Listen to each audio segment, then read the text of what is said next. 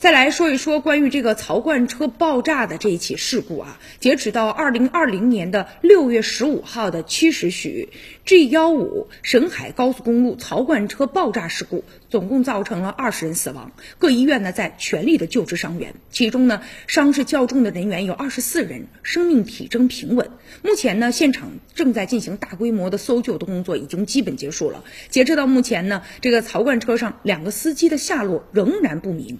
这个事故发生之后啊，紧邻事故现场的镇西村就受到了爆炸波的较大的冲击，部分的村民呢受伤了，有一些村民的房屋也严重的受损。那为了确保村民他们的生命安全啊，当地呢也将事故受伤的村民紧急的送往医院，并且呢对受到影响较大区域的二百多户、三千啊三百多名村民啊进行了安全的转移。有一个村民啊姓黄，他就说了：“哎呦，当时吓坏了，心。”砰砰直跳啊！听到第一声巨响之后，他拉起女儿就往外面跑。他说吧，当时就感觉好像地震一样啊，有那种就是剧烈的震动，然后我们家那玻璃全部都被炸碎了。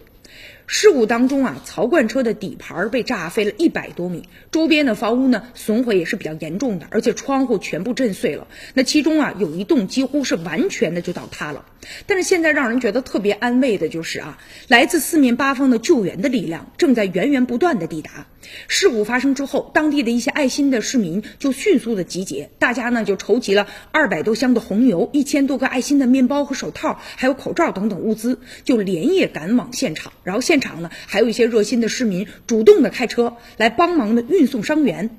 那据报道啊，这个爆炸事故当中涉事的槽罐车属于呢瑞安市瑞阳危险品运输有限公司，这个公司呢成立于二零零三年的三月五号。据显示，这家公司经营的范围呢是危险品货运以及呢汽车信息咨询服务、汽车租赁服务等等，注册资金呢达到了五十九点五万元。那相关的。行政处罚显示，从二零一六年到二零一八年啊，就这一家公司曾经呢被处罚十次，而且合计呢这个罚金达到了一万四千一百元。其中呢四次处罚的原因显示是未按照规定的周期和频次进行车辆综合性能检测以及呢技术等级的评定。两次呢，是因为未按照规定实施呢安全生产管理制度被处罚了；两次是因为呢未按照规定的周期和频次进行车辆综合性能检测和技术等级评定等等啊。那此外呢，这个法律纠纷方面，这个公司从二零一四年到二零一九年涉及呢四起呢机动车交通事故责任纠纷的案件。所以呢，经过这个初步的调查啊，现在呃发生爆炸的这个槽罐车未与任何的车辆呢发生接触。tout.